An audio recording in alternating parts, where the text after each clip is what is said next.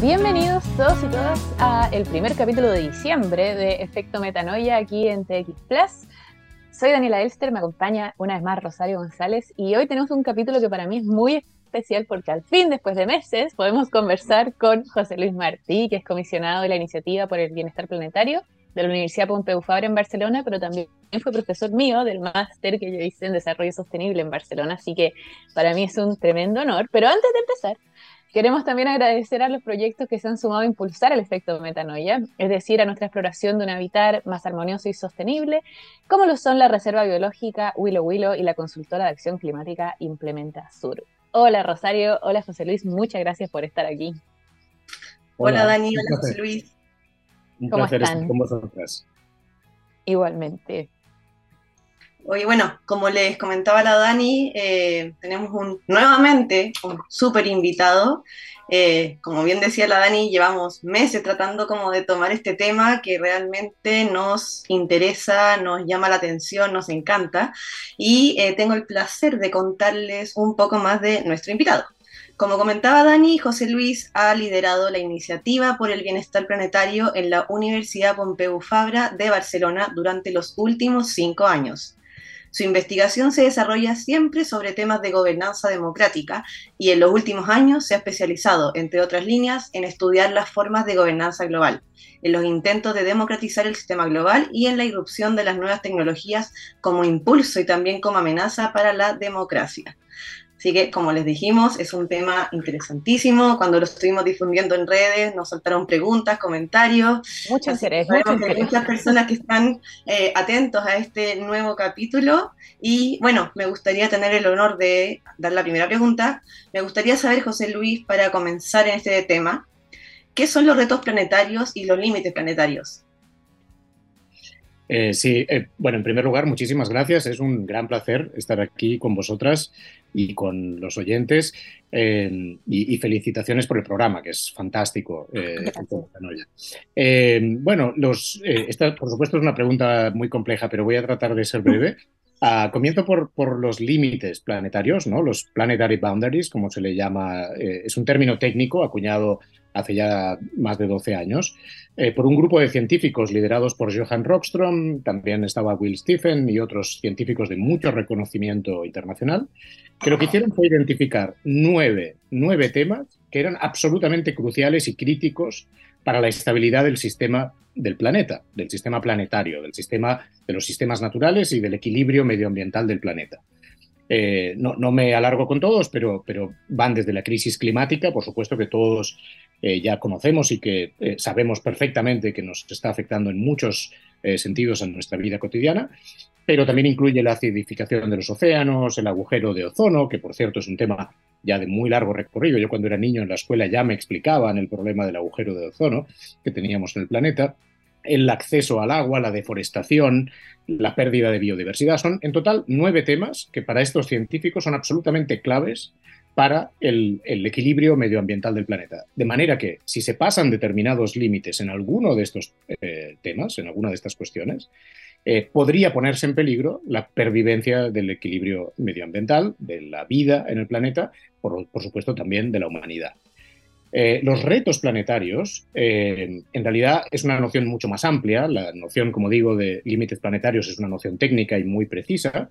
La de retos planetarios es una noción mucho más amplia que incluye otras cosas. También incluye los límites planetarios, estos nueve temas, por supuesto, pero incluye otras cosas.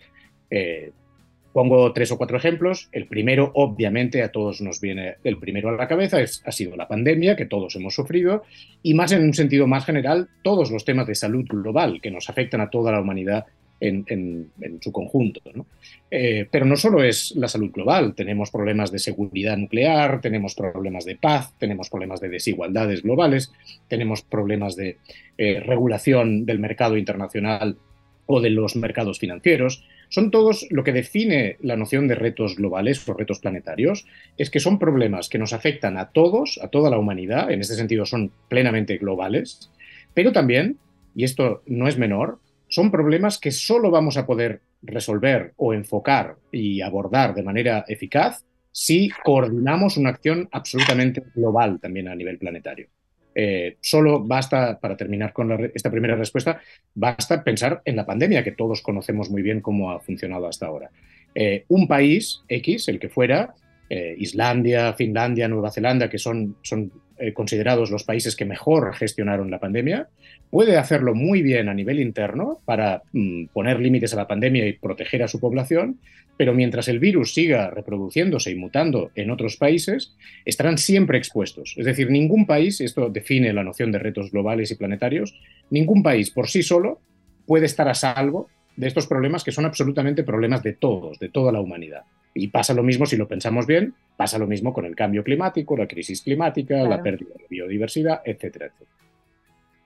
Sí, súper interesante también tener esas dos nociones que quizás alguien piensa que límites planetarios es como un concepto cualquiera, pero en verdad no, hay toda una investigación detrás y lo mismo el saber a qué nos referimos con, con, retos planetarios, creo que es importante y siempre decimos acá en Metanoia también de la importancia y relevancia de conocer los conceptos, ¿no? de acercar ese lenguaje, de acercar ese conocimiento.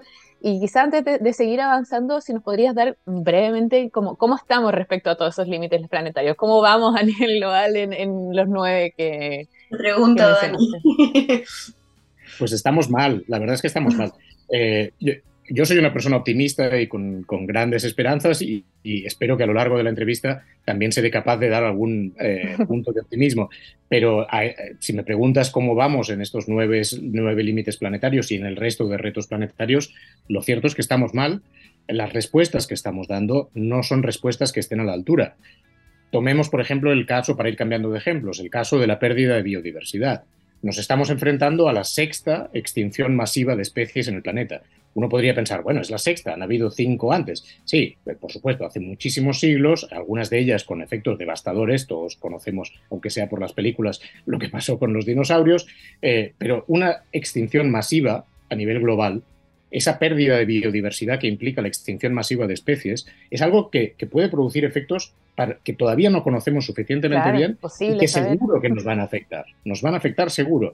Y estamos mal porque no estamos revirtiendo esa extinción masiva, no estamos sabiendo proteger a las especies en peligro y no solamente aquellas que nos pueden resultar más simpáticas como los osos polares eh, o determinados mamíferos que los rinocerontes o los elefantes, etcétera, que sabemos eh, son, digamos, más visibles y tal vez generan más empatía, pero hay muchísimas otras especies animales que son más importantes, de hecho, para nuestros ecosistemas y que no estamos sabiendo proteger. Wow, te quedó claro, Dani. Pero vamos como vamos por la esperanza en este programa. En este programa siempre salen luces, eh, nueva información. Optimismo. Sí, el optimismo. Yo quería saber, José Luis, estos nueve límites se definieron desde nueve desde un principio o han ido modificando, se han ido agregando algunos. ¿Cómo los miden? Me imagino que es como un tipo de hoja de ruta de acción, que después vamos a ver más en detalle, pero ¿cómo fue esa creación? Sí, eh, bueno, como contaba antes, eh, los que definieron estos nueve límites planetarios fueron un grupo de científicos, 28 científicos en, concreto, en el año 2009. Lo que ellos hicieron fue identificar las áreas prioritarias de acción, ¿no? desde el punto de vista sistémico, que esto vamos a hablar en, varios momentos de esta charla. El punto de vista sistémico es absolutamente fundamental. Entonces, lo que ellos identificaron no, no es una lista cerrada de todos los problemas que tenemos, es una lista de aquellos puntos de foco de atención que tienen más efectos sistémicos y que, por lo tanto, si se desestabiliza cualquiera de, estas nueve, eh, de estos nueve ejes, se puede poner en peligro la propia pervivencia del sistema. Y efectivamente, esto nació en 2009, lo que creó fue una agenda de investigación, una hoja de ruta, como tú decías, ah, sobre la que los científicos siguen trabajando. Y sobre todo sobre algo, tal vez el punto que menos conocemos y que es más fundamental también para esta iniciativa del bienestar planetario que mencionabais, que es la necesidad de entender bien las interdependencias, cómo la deforestación o la pérdida de biodiversidad o la dificultad de acceso a agua limpia está relacionada con la crisis climática, pero a la vez es causa, por ejemplo, del surgimiento de nuevos virus de origen zoonótico, como puede ser el COVID-19. Entonces, las interdependencias de cada uno de estos subsistemas, eh, este es un área que conocemos menos por una limitación del conocimiento de las universidades y de los científicos histórica, que hasta ahora nos ha funcionado bien, pero que ahora estamos viendo que el modelo anterior está agotado, y es que era un modelo de hiperespecialización, donde los científicos trabajaban cada uno en su disciplina, por supuesto que el reto era llegar a lo más profundo dentro de esa disciplina, pero ignorando en buena medida ignorando los, los problemas que venían de otras disciplinas. Y es esa forma de trabajar hiperespecializada ya no funciona más. Por eso es muy importante, como la perspectiva absolutamente fundamental que debemos abordar todos es la sistémica, es muy importante trabajar en los intersticios, ¿no? en la interdisciplinariedad, para que distintos científicos de distintos ámbitos sean capaces de sentarse a una mesa, de poner en común sus conocimientos y que vean cómo hay unos efectos que se retroalimentan entre un sistema y otro.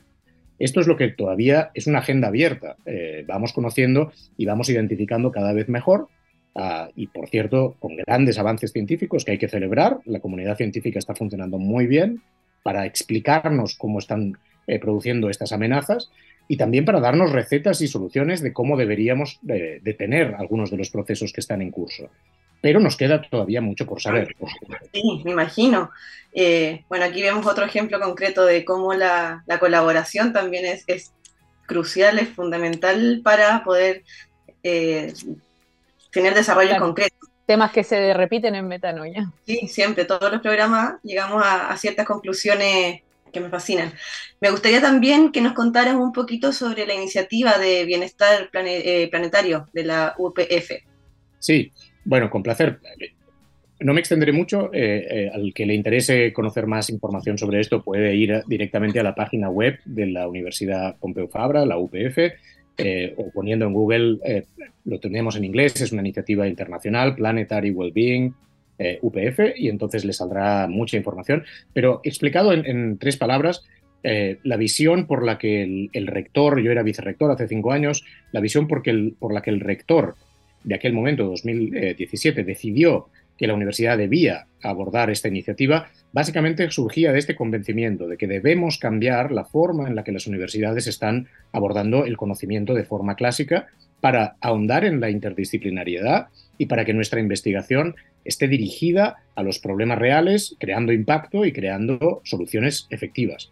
Eso nos cuesta mucho a los científicos, es muy fácil de decir, todo el mundo habla de interdisciplinariedad, pero en realidad es muy complejo y las universidades, que son, son eh, entidades, eh, corporaciones que existen desde hace más de mil años, es la corporación más antigua salvo la Iglesia, ¿no? es la corporación, la segunda corporación más antigua que existe. Las universidades, eh, en realidad, tienen un elemento conservador de, dificultad de adaptarse a nuevas realidades y a nuevas necesidades. Entonces, esta iniciativa lo que pretendía desde el principio era transformar la Universidad Pompeu Fabra Ah, pero para trabajar, y esto de nuevo eh, retomaremos este tema varias veces, para trabajar de forma colaborativa con otras universidades del mundo, pero también con la sociedad civil, con eh, empresas también, con gobiernos, por supuesto, para generar marcos de colaboración que permitan que la investigación que se hace de una forma distinta, más interdisciplinaria y más eh, mezclada, pueda tener un efecto y pueda, tener, pueda causar impacto real, que, haga, que produzca cambios reales. Eh, llevamos cinco años, es muy difícil avanzar en este sentido. Muchas universidades también están llevando a cabo iniciativas parecidas. Ah, creo que todas las universidades, y lo digo más todavía más contundentemente, todas las organizaciones sociales deberían hacer una reflexión interna de cómo transformarse para adaptarse a una realidad que ha cambiado completamente, tanto a nivel de retos. Sumamos totalmente. así es. Estamos de acuerdo en eso y es lo que estamos tratando de, empujar también aquí, de, movilizar y, promover.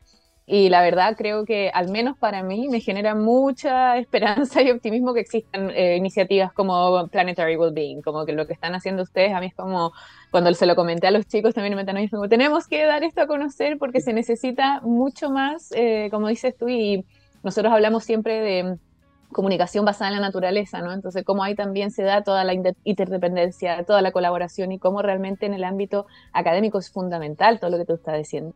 Pero ahora me interesa pasar también a hablar un poquito sobre mm, lo que ha sido tu investigación en temas de gobernanza democrática. Y ahí me gustaría preguntarte, Joselín, ¿cómo describirías nuestro sistema actual de gobernanza global? Bueno, eh, por supuesto también este es un tema complejo. Eh, yo diría, eh, por resumir mucho, eh, y, comienzo por la parte negativa. ¿no? Ah, el sistema actual de gobernanza mundial es un sistema absolutamente fragmentado. Eh, en realidad, muchas, muchos autores dicen que no hay un sistema, sino que hay muchísimos subsistemas desconectados entre sí.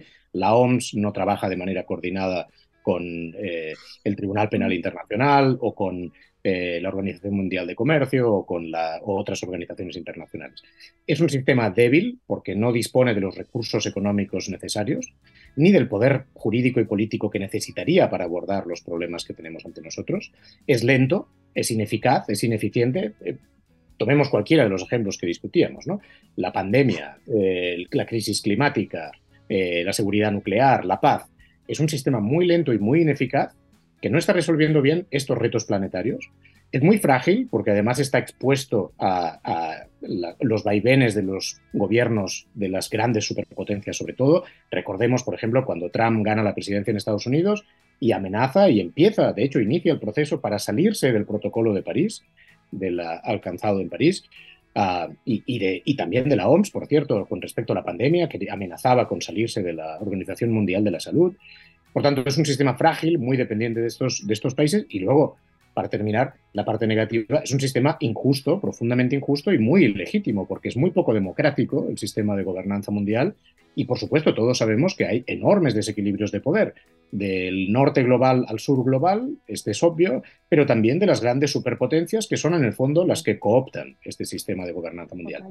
Esto quiere decir que es un sistema muy, muy frágil y precario, pero es todo lo que tenemos y con esto hay que trabajar. Eh, lo que creo que esto nos tiene que llevar a la reflexión es que este sistema claramente no nos sirve, necesitamos modificarlo, necesitamos cambiarlo, pero, y aquí empezamos con las notas optimistas, hay muchas iniciativas muy interesantes a nivel global que están empujando, que están impulsando cambios que yo espero en un tiempo razonable puedan efectivamente transformar el sistema. Creo que cada vez es más común entre los académicos y entre la ciudadanía en general la idea de que el sistema que tenemos está agotado. Y eso nos tiene que llevar a experimentar, a buscar nuevas fórmulas, a buscar nuevas instituciones que son necesariamente, eh, son muy necesarias de, forma desesperada. Eh, las necesitamos desesperadamente y urgentemente. Entonces, yo soy optimista a medio y largo plazo. A corto plazo, es verdad que el sistema tiene todos estos problemas que he dicho tal, eso sería buscar la metanoia, ¿no? Buscar, que la metanoia significa la transformación profunda del ser, así que siempre decimos, y tú lo dijiste perfecto ahora, y es solo volver a, mencionar que esa es la metanoia que nosotros promovemos también, esa transformación. José Luis, aquí ya estamos viendo un poquito de gobernanza también, de límites planetarios, pero también me gustaría integrar la tecnología. ¿Cómo se puede relacionar estos tres grandes conceptos como gobernanza, eh, límites planetarios y tecnología? Sí, bueno, en primer lugar, con respecto a la tecnología, hay un discurso bastante asentado en sobre todo los escépticos respecto a las acciones climáticas, ¿no? los que se resisten al cambio y a la transformación climática.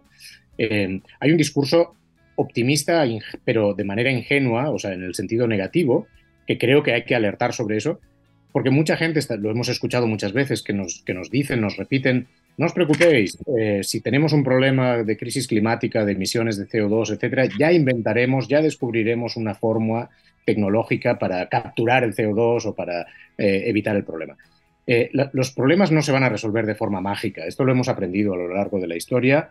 y sobre todo, no podemos confiar ciegamente en que algo va a pasar necesariamente. Dicho esto, la tecnología es absolutamente fundamental. No vamos a encontrar soluciones a los problemas sin apostar fuertemente por la tecnología, también para las cuestiones de gobernanza. Porque si lo que estamos viendo es que los estados no están funcionando, no están dando respuestas adecuadas para los retos planetarios, y el sistema de gobernanza actual, que es fuertemente basado en los estados, en el fondo, ese es uno de los problemas, como antes decía, ¿no? Si estamos viendo que los estados y el sistema de gobernanza actual no funcionan, están obsoletos, son insuficientes, hay que crear algo distinto y, por supuesto, ese algo distinto tiene que ser de nivel planetario, porque esto es lo que yo he dicho en la primera respuesta. Los retos globales requieren soluciones coordinadas a nivel global. Eso hoy en día se puede hacer por primera vez en la historia. Podemos soñar con esto, podemos no solo soñar, estamos viendo respuestas coordinadas a nivel global gracias a, a las nuevas tecnologías, que por supuesto tienen también eh, partes negativas, presentan amenazas eh, en sí mismas y, debemos conocer bien esas amenazas, esa parte oscura de las nuevas tecnologías para defendernos de ellas. Pero las tecnologías son absolutamente fundamentales. No, vamos a encontrar solución a los problemas de gobernanza o a los retos planetarios sin un uso intensivo de la tecnología. Y si tomamos todo... Perdón. Ah, perdona, te interrumpí. que quería decirle que si bien ya con lo que veníamos escuchando en tus respuestas podemos hacer este, este contexto de que hay una parte fuerte de negatividad, pero también hay luz, ¿no? Pero también si tomamos la crisis eh, climática que llevamos décadas tratando de solucionar, lo que decíamos, no hay una solución rápida, no hay magia, no hay nada de esto, pero ¿por qué crees que realmente estamos teniendo tantas dificultades para poner en práctica soluciones efectivas respecto a esto? Porque mucho se habla, o sea, llevamos no sé cuántas reuniones y tratados y pactos que ya, o sea, podría repartir el máster completo de todo esto de cuánto llevamos tratando de buscar soluciones, pero mm, sí, por lo menos en Metanoia seguimos con esa sensación de que no hay soluciones prácticas efectivas. Pues eh, también intentando ser breve, anticipo ya que mi conclusión, la última frase que voy a decir, tiene que ver con la colaboración, así que vamos a volver sobre la colaboración una y otra vez. Eh, ¿Por qué no encontramos soluciones efectivas? Fíjate, eh, yo cuando hablo con mis colegas científicos, eh, me muestran, tanto respecto a la crisis climática que tú me preguntabas, pero también respecto al COVID y a todos el resto de retos planetarios, eh, me muestran una cierta incomprensión, eh, no entienden cómo puede ser que la ciencia nos diagnostique el problema, nos explique muy bien el problema que tenemos. el International Panel for Climate Change identifica muy bien cuáles son los grados de calentamiento que nos podemos permitir antes de la desestabilización de todo el sistema sabemos dónde está el problema, cuáles son las causas, sabemos también qué soluciones hay que poner en marcha para detener el problema o, al menos aligerarlo, y ellos no entienden, no comprenden por qué no estamos haciendo nada. ¿Por qué llevamos tantas conferencias internacionales y con muy pocos resultados? ¿Por qué la comunidad internacional no se pone a trabajar? Y, yo les digo, yo que vengo del mundo del derecho y de la gobernanza, les digo, es que en política la, comprensión de la ciencia o de la verdad eh, no va automáticamente aparejada con la puesta en práctica de las soluciones que sí sabemos eh, cuáles son, pero eh, no es automático, este no es un, camino automático. Entre medio se entrecruzan muchísimas fuerzas y muchísimos fenómenos que hay que saber comprender bien. Para alguien que viene de la ciencia política y el derecho y la filosofía como yo, no es nada sorprendente, pero entiendo que para muchos científicos o para muchos ciudadanos lo vean con, con estupor, ¿no? que no pueden entender por qué no estamos haciendo algo eh, más rápidamente.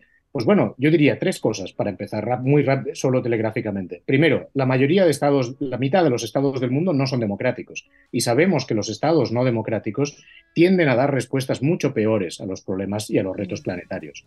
No es que los democráticos sean fantásticos, pero los no democráticos tienden a ser peores.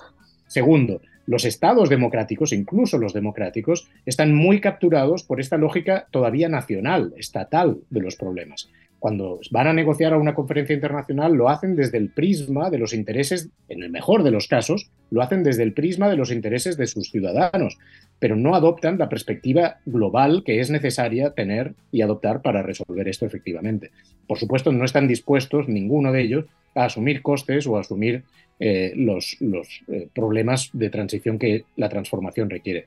Y en tercer lugar, y tal vez más importante, tanto los estados como el sistema de gobernanza internacional hoy en día están capturados por una concentración de poder económica a nivel global que no tiene precedentes en la historia. Las grandes corporaciones eh, mundiales, las grandes multinacionales, del ámbito tecnológico, del ámbito de la energía, de los, del ámbito financiero, eh, de cualquier ámbito económico de importancia, del ámbito armamentístico, etc., las grandes corporaciones mundiales están jugando con el tablero mundial eh, sin hacer distinciones entre un Estado y otro y juegan al juego global. Ellas han entendido perfectamente que el juego hoy en día es el juego global. Mientras que nuestras instituciones políticas, incluidas las del ámbito internacional, todavía están mirando el tablero desde la óptica nacional. Y entonces no hay un contrapoder internacional como hemos dicho antes, no hay instituciones internacionales con recursos y con capacidad y autoridad jurídica y política para establecer regulaciones que nos lleven en el camino adecuado. Entonces, las soluciones ya las conocemos, en parte las conocemos, nos las brindan los científicos, pero mientras tengamos este eh, sistema, este eh, arreglo eh, político y jurídico, no vamos a poder encontrar una solución hay un, para mí, este es el resumen, hay un desajuste total entre nuestros instrumentos jurídicos y políticos y las necesidades que tenemos. ¿Qué debemos hacer? No hay otro camino que la colaboración entre estados, entre instituciones y entre ciudadanía y estados e instituciones y también entre las empresas. No, no quiero que sonara mi respuesta como que esté culpabilizando a las empresas ni que todas sean igual, porque no es así. Eh, y, además forman parte de nuestra realidad. Tienen que formar parte también de la solución, pero las empresas, igual que los gobiernos, solo cambiarán y solo se van a mover si la ciudadanía les fuerza a hacerlo. Y por eso es fundamental que la ciudadanía colabore en esta empresa. Voy a poner eso de frase principal destacada de este programa. Sí, me gusta ver cómo el tema de la colaboración, como le decía antes, eh, se repite. El capítulo anterior también estuvimos viendo un tema de tecnología eh, y también del tema de la COP. todo se relacionaba a cómo era importante y, como le dije antes, trascendental el tema de colaborar. Hablando de la COP y de todos estos eventos y foros que se han hecho, bueno, como todos sabemos, se acaba de, tener, eh, de realizar el evento más importante del año. ¿Cuál es tu evaluación de la COP de este año? bueno, no me extiendo mucho, es totalmente negativa. O sea, para mí es un desastre. Yo creo que hay que suspender directamente las COPs. Eh, esta es la número 27. Llevamos 27 años, 27, no 27 meses, 27 años. lo mismo, 27 años. 27 años reuniendo a gobiernos y a sociedad civil en una ciudad distinta del mundo. Este año se han reunido 33.000 personas en Egipto, 33.000, que han pagado precios por hoteles que son increíbles, eh, porque subían enormemente los precios y han pagado precios muchas veces con dinero público, eh, además del viaje y del consumo que hayan hecho allí. Desde el punto de vista medioambiental es absurdo, sobre todo si no hay resultados. Claro, por supuesto, que uno de los, eh, de los acuerdos alcanzados sea poner en la agenda el loss and damage, es por supuesto interesante. Esto es un pequeño avance, por supuesto. Eh, que se cree un fondo para compensar a las víctimas y a los principales afectados, también es un pequeño avance, sobre todo simbólico. Significa que, los fondos no se cumplen. Ya veremos qué pasará, quién dará el dinero, en qué condiciones, cuánto dinero, etcétera. Pero bueno, simbólicamente significa un paso adelante para decir hay que compensar, es un paso para abordar esto de una forma global. Pero no se ha alcanzado ningún acuerdo relevante en materia de emisiones de CO2 o para detener el uso de combustibles fósiles y tantos otros problemas que sabemos que están en la causa, en la base de la crisis climática. Entonces, las COPs se han convertido en un circo hablan de ellas todos los medios de comunicación, los que participan allí hacen eventos, que algunos son interesantes, todos ellos se podrían hacer online, no hace falta ir a ningún sitio para, hacer un evento de este tipo. Y vuelvo al punto inicial, llevamos 27 años, no hay ninguna esperanza tal como están montadas las COPs, que básicamente quiere decir que las decisiones importantes las van a tomar los gobiernos de los estados, no hay ninguna esperanza que de ahí salga una mm, llamado a la acción global realmente ambicioso, realmente transformador. No va a salir. No, ¿Cuántos más años necesitamos? ¿Cuántas COPs necesitamos tener para darnos cuenta de esto? Bueno, yo creo que van a seguir pasando porque, bueno, lo hay político y se necesita, pero entonces que me gustaría saber que para ti, ¿qué debería pasar para que a nivel global sí logremos llegar a que solo la temperatura suba 1,5 grados y no pasar de ahí? Porque, o sea, ya lo mismo decías tú, el IPCC muestra todos los escenarios de qué pasa si no se logra esa temperatura, pero las COP y todo lo que se hace de crisis climática y acción climática, no estamos llegando en ningún escenario a eso. Lo que sabemos, porque nos lo dicen los científicos, que es necesario que pase, es una transformación radical, radical de nuestra organización social, política y económica, radical. Eso solo va a producirse si la ciudadanía presiona, va, yo creo, para ver también las notas positivas, estamos todos viendo cada vez mayor concienciación social, cada vez mayores protestas, mayores movilizaciones. Ese es el buen camino, pero es claramente insuficiente. Lo que hay que hacer es acelerar ese camino de presión social porque los gobiernos y las empresas no van a modificar sus patrones de comportamiento a menos que la ciudadanía presione para que eso ocurra como ha pasado siempre en la historia, tampoco esto es ninguna novedad y no le debe sorprender a nadie, ninguna conquista social, ni jurídica, ni política se ha conseguido porque alguien benevolente pensara que era necesario otorgarla. Siempre se ha conseguido por medio de la lucha social y por medio de la colaboración y de la movilización ciudadana. Esto es lo que tiene que pasar. Y hay muchas iniciativas no institucionales, no mainstream, no COP, que pasan al margen de la COP que son muy interesantes, como por ejemplo las asambleas ciudadanas globales que se han, organizado, se ha organizado una y ahora está en preparación la segunda, sobre el tema del clima. Por primera vez se ha organizado una asamblea ciudadana con ciudadanos sorteados, elegidos por azar, de todos los, prácticamente todos los países del mundo, eh, para deliberar y discutir sobre temas de cambio climático y crisis climática. esta es una herramienta, por supuesto, muy pequeña, muy marginal, pero que puede tener un gran impacto en aquello que es absolutamente fundamental, que es la concienciación y el, llamado a la movilización social. Es el único camino, yo es el único que veo. Y por tanto, para mí, algunos me acusarán de echar agua para mi molino, pero para mí la solución solo puede ser democrática y solo puede venir desde abajo. Tiene que construirse desde la ciudadanía planetaria, no la ciudadanía de Estados Unidos, ni la de Francia, ni la de Chile, ni la de España, sino que tiene que ser toda la ciudadanía del planeta entero que responda a estos retos. Y aquí, José Luis, qué interesante lo que estabas hablando de, la ciudadanía, del poder y del deber eh, como ciudadano. Me gustaría hacerte esta pregunta, que en verdad es como una invitación a, que nos expliques por qué es importante comprender e integrar en nuestra vida los límites planetarios. Por todo lo que hablamos, pero si quieres como dar un mensaje, acá está la, pregunta de cierre. maravillosa entrevista. Eh, recupero algo que he dicho al principio, ¿no? Eh, los problemas que tenemos, no todos, porque en la vida tenemos muchos problemas todos a nivel individual también, etcétera, que son de otro tipo, pero los problemas que caen dentro de esta categoría que llamamos retos globales o planetarios, estos problemas son problemas sistémicos, son problemas que afectan al, conjunto del sistema mundial, de los sistemas mundiales, tanto el sistema político como el social, como el económico, como el natural ah, y el medioambiental. Eh, y el climático. Todos estos sistemas están interrelacionados y se ven afectados por estos grandes retos planetarios. Lo que la ciudadanía, la importancia de la concienciación ciudadana, parte del, primer elemento de todos, que es que todos somos parte de este sistema y como parte del sistema también tenemos una responsabilidad en transformar el sistema. El sistema, de nuevo, no se va a transformar ni por arte de magia, ni, por, ni porque estemos condenados porque nuestro destino es que nos salga todo bien, esto no es así, eh, no, hay ninguna garantía de que el planeta vaya a seguir existiendo, eh, no, va a haber soluciones mágicas y sobre todo tampoco va a, la solución no va a venir porque unos gobernantes benevolentes o unos empresarios benevolentes, por más filántropos que sean y más fundaciones que creen, ellos no van a resolver el problema porque el problema solo lo podemos resolver entre todos.